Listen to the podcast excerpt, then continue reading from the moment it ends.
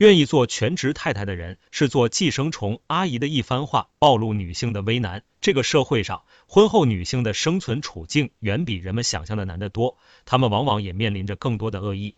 这份恶意不仅仅来自男人，更来自女人本身。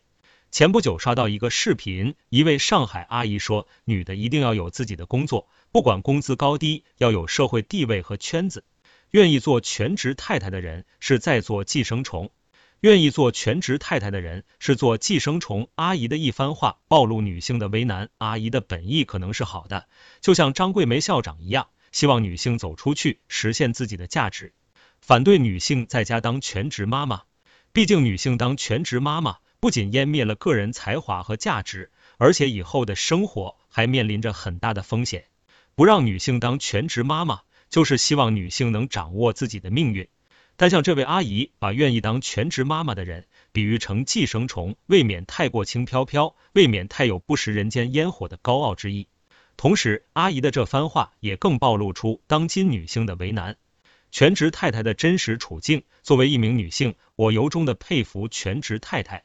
能成为全职太太，首先说明家庭条件不错，老公工作能力强，凭一己之力可以让家庭实现财富自由。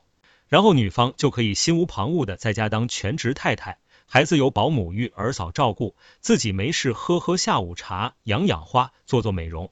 这是大家想象中全职太太的生活。愿意做全职太太的人是做寄生虫阿姨的一番话暴露女性的为难，但实际生活中全职太太的真实处境如何呢？我的前半生中的罗子君可能和大多数想象的全职太太的生活很接近，但陈俊生变心后，她一无所有，一切都要重新开始。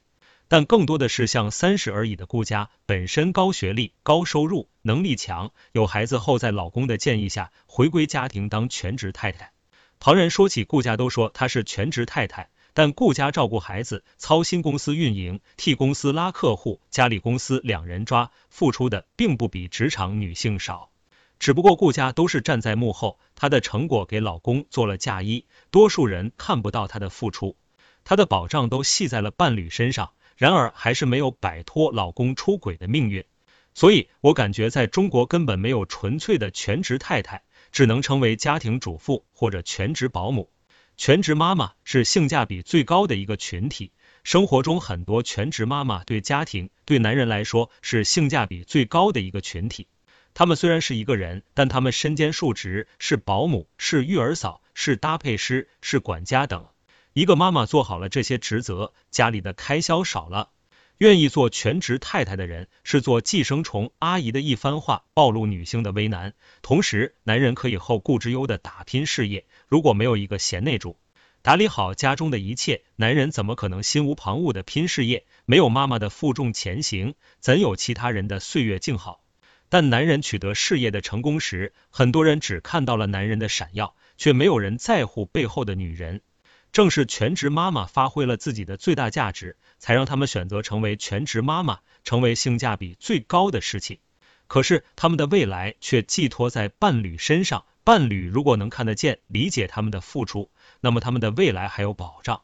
如果伴侣轻视他们的付出，那么他们的结局通常都不太美好。成为全职妈妈，很多时候不是他们愿不愿意，而是被迫选择是否成为全职妈妈。很多时候不是他们的愿意不愿意的事情。如果可以，谁不想走出家门，在职场上大展身手，活得肆意而洒脱，而不是拘泥于家庭那一方小小的天地里，整天围着孩子和厨房转。很多大都是被迫选择的结果。